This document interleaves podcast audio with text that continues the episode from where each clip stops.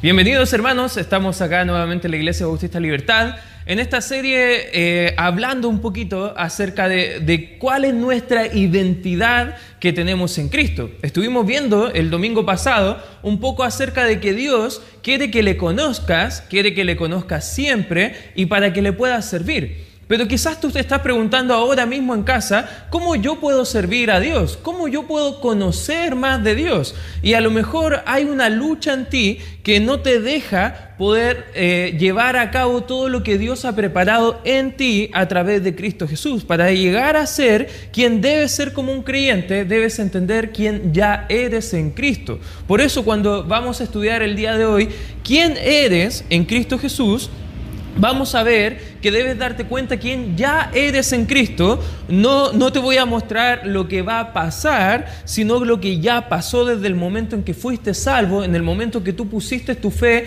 en Cristo Jesús como tu Señor y Salvador. Hay muchas cosas maravillosas que pasaron, hay muchas cosas que han cambiado dentro de ti sin siquiera que tú te des cuenta de aquello. Yo conocí a Cristo a la edad de nueve años y yo muchas veces pensaba que la vida espiritual se trataba de de llegar a ser sobre espiritual en muchas de las áreas sin darme cuenta que tenía muchas bendiciones en Cristo al momento ya de ser salvo. Por eso en ese momento vamos a ver qué muestra la palabra de Dios de todas esas cosas que han cambiado en ti que te pueden ayudar también a poder crecer espiritualmente para poder servir a Dios. Porque lo que somos en Cristo va a determinar lo que hacemos para Cristo. Lo que somos en Cristo va a determinar lo que hacemos para Cristo. Por eso hoy te quiero hablar de algunas cosas que somos en Cristo si tú has puesto tu fe en Él. En primer lugar, quiero mostrarte una verdad del libro de, de Segunda de Corintios capítulo 5, versículo 17. La palabra de Dios dice, de modo que si alguno está en Cristo, nueva criatura es, las cosas viejas pasaron, he aquí, son todas hechas nuevas. La palabra de Cristo, eh, la palabra de Dios dice que de modo si alguno está en Cristo, todo eso, todo eso que ha acontecido en tu mente, en tu corazón, en lo que tú eres, vamos a estar estudiando el día de hoy. En primer lugar, eh, te convertiste en hijo de Dios. Te convertiste en hijo de Dios. Si tú estás en Cristo y al momento de tú ser salvo, de haber puesto tu fe en Cristo, te arrepentiste de tus pecados, pusiste tu confianza únicamente en Él para tu salvación, en ese mismo momento enseña la palabra de Dios que tú pasaste a ser un hijo de Dios. No todos hemos sido, no todos somos hijos de Dios. Sí todos hemos sido creados por Dios, pero no todos son hijos de Dios. En Juan 8:44, el Señor Jesucristo hablaba con, con unos religiosos y le decía que esos religiosos eran hijos del diablo, de su padre el diablo. Y sabes que tú y yo, antes de conocer a Cristo, esa era nuestra realidad antes de conocer. ¿Cómo puede llegar a ser su hijo? En el Evangelio de Juan capítulo 1, versículo 12, dice más a todos los que le recibieron, a los que creen en su nombre, le dio potestad de ser hechos hijos de Dios. Gálatas 3:26 dice, pues todos sois hijos de Dios por la fe en Cristo Jesús. Cuando tú pusiste tu fe en Cristo Jesús, tú recibiste la obra que Dios ha hecho por ti, te arrepentiste de tus pecados y pusiste tu fe en Él, tú comenzaste a dejar de ser de la familia del diablo y ahora ser un hijo de Dios. Eso aconteció en el momento de tu salvación. No vas a ser más adelante hijo de Dios, Tú ya eres un hijo de Dios, te has convertido en un hijo de Dios. ¿Qué otra bendición sucedió al momento de ser salvo? En segundo lugar, no solamente te convertiste en un hijo de Dios, pero en segundo lugar llegaste a ser amigo de Cristo. En Juan capítulo 15, versículo 15, Cristo dijo, os he llamado amigos.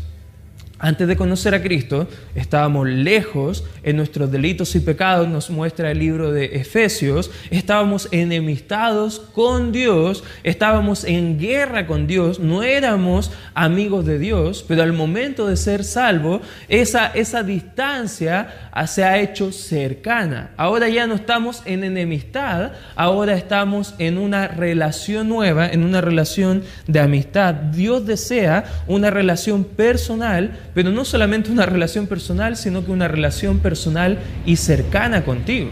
Por eso al momento de ser salvo, comenzamos nuestra vida espiritual y comenzamos a desarrollar lo que ahora Cristo ha hecho en nuestras vidas. Ya no estás en enemistad, ahora eres amigo de Él. Tengo muy buenos amigos con los cuales paso tiempo conversando, hablando por teléfono, quizás compartiendo. A veces nos juntamos y compartimos buenos momentos. Y lo más probable es que tú también tengas buenos amigos con los cuales estás acostumbrado a poder disfrutar buenos momentos. Déjame decirte que hay un buen amigo que quiere tener ese mismo trato, incluso más profundo e íntimo contigo cada día, que es Cristo Jesús. Ahora tú puedes no solamente ser llamado hijo de Dios, sino que también en segundo lugar tú puedes ser llamado llamado amigo de Cristo. La Biblia enseña muchísimo acerca de cómo tú puedes desarrollar esta relación personal con Él. Pero hay otra verdad que también te puede identificar ahora en tu nueva identidad en Cristo con el Señor Jesucristo. En tercer lugar, no solamente, en primer lugar vimos que te convertiste en un hijo de Dios, en segundo lugar vimos que llegaste a ser amigo de Cristo, pero en tercer lugar también fuiste, sellado y eternamente seguro en el Espíritu Santo. La Biblia dice en Efesios capítulo 1, versículo 13 y 14, dice, en él también vosotros, habiendo oído la palabra de verdad, el evangelio de vuestra salvación, y habiendo creído en él, fuisteis sellados con el Espíritu Santo de la promesa, que es las arras de nuestra herencia hasta la redención de la posesión adquirida para la alabanza de su gloria. ¿Sabes que en el momento de que alguien abrió la Biblia, comenzó a contarte el Evangelio de tu salvación. Tú te arrepentiste de tus pecados, dijiste, sí Señor, quiero que seas mi único Señor y Salvador. Por favor, te recibo. Por fe, en ese mismo momento, dice la palabra de Dios que vino a morar el Espíritu Santo de Dios en ti en ese preciso momento y además ese acto, ese momento también te garantiza a ti que vas a estar sellado y seguro hasta el día que Cristo venga o nosotros vamos a la presencia de Dios. No conocemos el mañana, no sabemos qué va a pasar en nuestra vida. Incluso el día de hoy tú puedes llegar al fin de tu vida, Dios no quiera, uh, si Dios quiere, bueno, va a acontecer, pero si llegase a suceder, ¿qué, ¿qué va a pasar contigo? ¿Tienes esta seguridad de ir al cielo con Cristo? Si tú eres salvo, debes tener esa seguridad. Y el Espíritu Santo es las arras o la garantía hasta que eso acontezca, enseña la palabra de Dios. Por eso no tenemos una salvación incierta, no tenemos que trabajar para Dios para conservar nuestra salvación. La Biblia enseña que en el momento de ser salvo, todo ese acto que es de Dios es seguro en Cristo. No hay temor de que pierdas tu salvación. Dios nos dio su Espíritu como garantía de que somos sus hijos, somos sus amigos y estamos seguros en la persona y obra del Señor Jesucristo. Son tres verdades que hemos visto, pero queda más. Mira lo que es la cuarta verdad. En punto número cuatro, ahora que recibiste a Cristo, perteneces a Él. Perteneces a Él. Primera de Corintios capítulo 6, versículo 20, dice la palabra de Dios, dice, porque habéis sido comprados por precio. Glorificad pues a Dios en vuestro cuerpo y en vuestro espíritu, los cuales son de Dios. La Biblia está diciendo que ha sido comprado por precio, que perteneces a Dios. Y muchas veces nosotros pensamos que podemos recibir a Cristo, pero comenzar a hacer con nuestra vida lo que queramos. Total, es nuestra vida. Bíblicamente, la Escritura nos enseña que no es así. Tu vida no te pertenece, le pertenece a Dios. Tu cuerpo no te pertenece. No puedes hacerlo con tu cuerpo lo que tú quieres. Debes hacer con tu cuerpo lo que Dios quiere. No debes utilizar tus talentos, tus dones, para lo que es tu reino acá en la tierra. Debes usar tus dones, tus talentos, el tiempo que Dios te ha dado, los recursos que Dios te ha dado ah, para su gloria, porque tú le perteneces a Cristo. Él pagó un precio muy grande para obtenerte. Él pagó su sangre como precio para nuestra salvación. Lo que tienes no es una, una salvación barata, hermano. Lo, que tú tienes no, no, no lo, lo, ganaste en una rifa o con tus buenas obras. No, la salvación que nosotros tenemos es una salvación con inmenso valor, nos enseña la Escritura. No lo buscaste a Él, sino que Cristo te vino a buscar a ti. Mira lo que dice el libro de Lucas, el Evangelio según San Lucas, capítulo 19, versículo 10, dice la palabra de Dios, porque el Hijo del Hombre vino a buscar y a salvar lo que se había perdido. Cristo vino a buscarte, Cristo vino a salvarte porque estabas perdido. Estabas lejos de la comunión con Dios, estabas enemistado, no eras amigo de Dios, no eras su hijo, eras hijo del diablo. Además, no había nada de seguridad para ti más que un destino eterno separado de Dios. Pero ahora que Él pagó el precio con su propia sangre, tú le perteneces a Él y ahora tu identidad está siendo segura, ahora eres amigo y no solamente amigo, sino que eres la familia de Dios, eres su hijo. Todo eso ha hecho Cristo en el momento de tu salvación. Mira, hay más verdades que te quiero compartir. En quinto lugar, llegaste a ser miembro de su propio cuerpo. Mira lo que dice el libro de Primera de Corintios. Acompáñame por favor ahí en el libro de Primera de Corintios, capítulo 12, a partir del versículo 27. Dice la palabra de Dios, vosotros pues sois el cuerpo de Cristo y miembros, cada uno en particular. La Biblia enseña que si tú eres un creyente, tú eres parte del cuerpo de Cristo. Y el cuerpo no está mutilado por diferentes partes, el cuerpo está reunido, está unido a través de lo que Cristo ha hecho, que es la iglesia. La iglesia, la Biblia enseña en cuanto a la ilustración, que es un cuerpo, que ningún órgano, ningún miembro es innecesario. Quizás tú has bajado la noche, siempre ocupo esta ilustración, y quizás tú has bajado la noche a oscuras y tú piensas que el dedo pequeño no tiene ninguna función, pero golpéatelo en la noche y quizás tú puedes entender que ese dedo pequeño tiene muchísimas funciones y se duele cuando es maltratado. Ningún miembro del cuerpo es alguien que debemos desechar, no, tú tienes importancia dentro del cuerpo de Cristo, tú eres parte del cuerpo de Cristo. Con la salvación recibiste no solo el perdón de Dios, pero también Él te hizo parte de algo muy valioso que es su cuerpo, el cuerpo de Cristo, la iglesia. Anhelamos el momento de volver a reunirnos como el cuerpo que somos, el cuerpo de Cristo, acá alrededor de la palabra de Dios, que es donde nosotros conocemos más a Dios para poder servirnos en amor los unos por los otros, siendo parte del cuerpo. Y sabes que si tú eres salvo, tú debes pertenecer a un cuerpo local y visible llamado iglesia.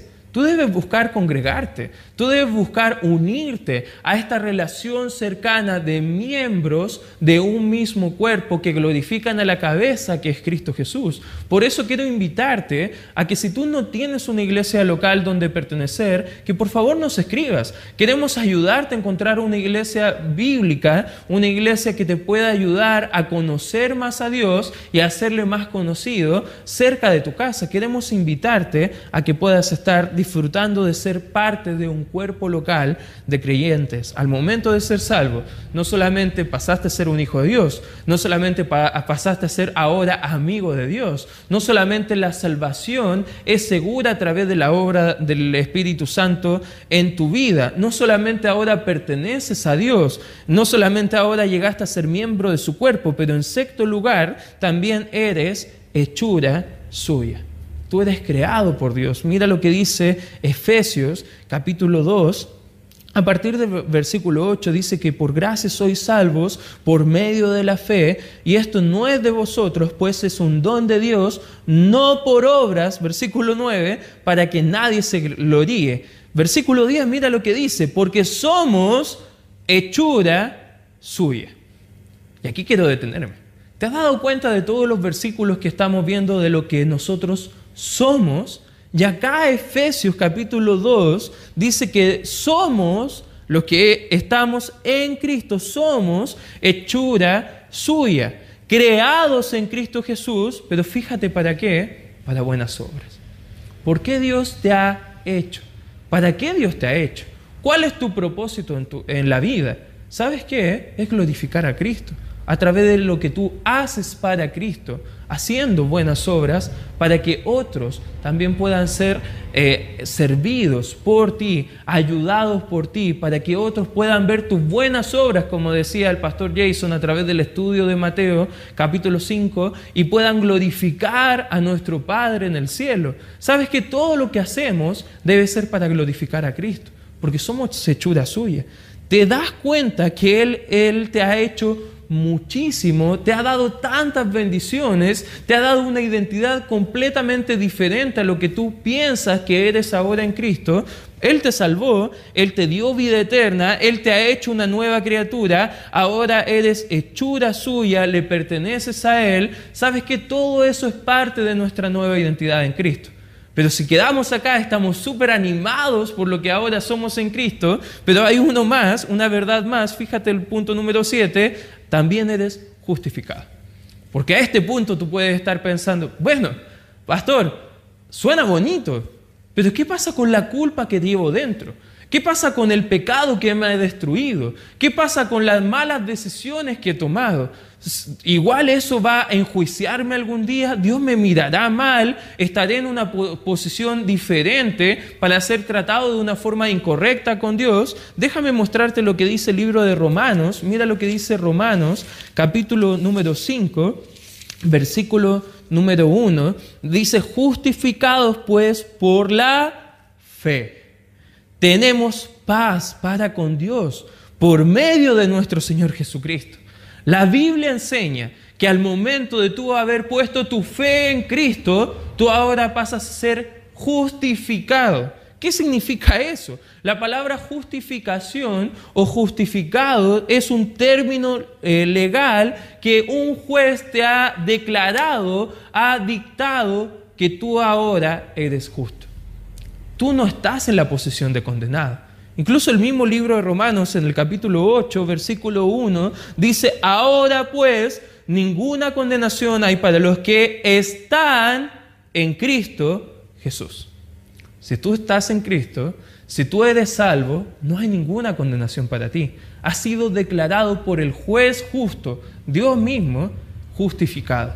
Tú ya no estás en la silla del imputado, ahora Cristo te cambió el lugar, tú el condenado, el culpable, el que merecía ir al infierno, sabes que ahora tú en la posición que estás en Cristo, Dios no te ve en esa silla de condenado, Cristo toma tu lugar, muere por ti y ahora el juez justo te ve a ti como miraría a Cristo, el perfecto, el Hijo de Dios que nunca cometió pecado, que vivió una vida que complacía a Dios el Padre y ahora Él te ha dado su justicia y tú le has dado tu condenación. El gran intercambio. Tú ahora eres justificado por Dios, lo que significa que nunca vas a ser condenado por Dios. Hay un juicio que muestra la Biblia que no tiene nada que ver con condenar nuestro pecado. En el momento de ser salvo ya no hay ninguna condenación para los que estamos en Cristo cuanto al pecado. ¿Sabes qué? La Biblia enseña que tú ya eres salvo. En ese momento tú no puedes perder la salvación. No puedes hacer nada, dice Romanos capítulo 8, que te pueda separar de Dios, separar de Cristo. Esa es tu nueva identidad que tienes en Él una maravillosa identidad. Y sabes que a la luz de esta maravillosa identidad, quiero mostrarte algunas promesas que ahora tú puedes disfrutar al entender mejor lo que significa estar en Cristo. ¿Qué promesas tengo de parte de Dios? Una de las promesas maravillosas está aquí mismo en Romanos capítulo 8, versículo 28, dice la escritura, y sabemos que a los que aman a Dios, todas las cosas les ayudan a bien la Biblia enseña que todas las cosas te ayudan a bien, que trabajan juntas hacia el bien en tu vida. Si tú eres hijo de Dios, tu nueva identidad es de justificado, de perdonado, de amigo de Dios. Todo lo que hemos visto, sabes que la Biblia enseña que todo lo que Dios hace en tu vida te va a ayudar a tu bien. Son para tu beneficio. Tú puedes estar preguntando, pero hay cosas malas en mi vida, hay sufrimientos que Dios está permitiendo. ¿Sabes qué? No miremos el sufrimiento actual, miremos, lo que Dios quiere hacer en ti. Y la Biblia enseña que lo bueno y lo malo que Dios obra en nuestra vida trabajan juntos para nuestro bien. Esa es una promesa que nos da la palabra de Dios. En el libro de Efesios capítulo 2, mira, acompáñame rápidamente ahí, Efesios capítulo 2, Mira lo que dice a partir del versículo 18, dice, porque por medio de él los unos y los otros tenemos entrada por un mismo espíritu al Padre. Capítulo 3 del mismo libro, versículo 12, dice la palabra de Dios, en quien tenemos seguridad y acceso con confianza por medio de la fe en Él. Ahora, otra promesa de estar en Cristo, no solamente que todo te va a orar para tu bien, pero también la Biblia enseña que ahora tú tienes acceso directo a Dios. ¡Qué bendición! Estás sufriendo, anda directamente a Dios. No tienes que esperar a conversar con alguien, confesarte a una persona. Tú puedes ir directamente a pedir el socorro y el auxilio a tu Padre Celestial. Hebreos capítulo 4, mira lo que dice, otra preciosa verdad. Hebreos capítulo 4, versículo 16. Hebreos capítulo 4, mira lo que dice el versículo número 16, la escritura dice lo siguiente, acerquémonos pues confiadamente al trono de la gracia para alcanzar misericordia y hallar gracia para el oportuno socorro. ¿Sabes qué? Otra bendición, otra promesa de estar en Cristo es que tú puedes recibir la gracia, recibir la misericordia para tu oportuno socorro. Estás sufriendo, Dios quiere darte gracia. Estás fallando a Dios, Dios quiere darte misericordia. Dios te va a dar eso porque ahora estás en Cristo. Efesios capítulo 1, mira lo que dice el libro de Efesios, capítulo 1, versículo número 3. Efesios capítulo 1, versículo número 3, dice la palabra de Dios, bendito sea el Dios y Padre de nuestro Señor Jesucristo, y fíjate que, que nos bendijo con toda bendición espiritual en los lugares celestiales en Cristo Jesús. Todas las bendiciones espirituales en el cielo ya, ya te pertenecen. Todo lo que Dios quiere bendecir tu vida, en Cristo ya tienes esas bendiciones. Qué maravillosa promesa. Mira lo que dice el libro de Filipenses capítulo 1. Filipenses capítulo 1, unos libros más allá, versículo 6, dice la escritura, estando persuadido de esto, que el que comenzó en vosotros la buena obra, la perfeccionará hasta el día de Jesucristo. ¿Sabes qué? Dios tiene un plan en ti, está trabajando en ti y no ha acabado su obra. Es una promesa y va a ir perfeccionándote, va a ir cambiándote, va a ir trabajando en ti, porque sabes que Él hará su obra en ti y Él hará su obra en mí, porque es una promesa que Él nos da a, los que estamos en Cristo. Filipenses capítulo 4, una última promesa, hay muchísimas en la escritura, pero con esto quiero acabar. Versículo 13 dice, todo lo puedo en Cristo que me fortalece. Aquí está hablando de dificultades económicas. Pero este principio también lo podemos aplicar para cuando nos faltan las fuerzas. Cristo quiere fortalecerte. Y si tú estás en Cristo, todas estas verdades son para ti. Todas estas verdades son parte de tu nueva identidad, de lo que tú ya eres. No tienes que esperar a hacerlo, tú ya eres todo esto que estamos hablando. Y al entender esto, tú puedes comenzar a hacer lo que un hijo de Dios, lo que la Biblia enseña que un hijo de Dios puede hacer. Tú ya puedes acceder a todas estas promesas si estás en Cristo. Pero si tú no estás mirando el día de hoy y no estás en Cristo, déjame decirte que por ahí debes partir. Debes recibir a Cristo como tu Señor y Salvador. Y si tú no entiendes cómo hacerlo, puedes escribirnos, por favor. Con gusto vamos a abrir la Biblia y vamos a tratar de ayudarte para que tú puedas conocer a Cristo como tu Señor y Salvador personal. Y queremos orar por ti. Pero si tú ya le conoces, comienza a vivir de acuerdo a esta identidad nueva que tienes en Cristo. Vamos a orar. Gracias Señor por este tiempo estudiando tu palabra.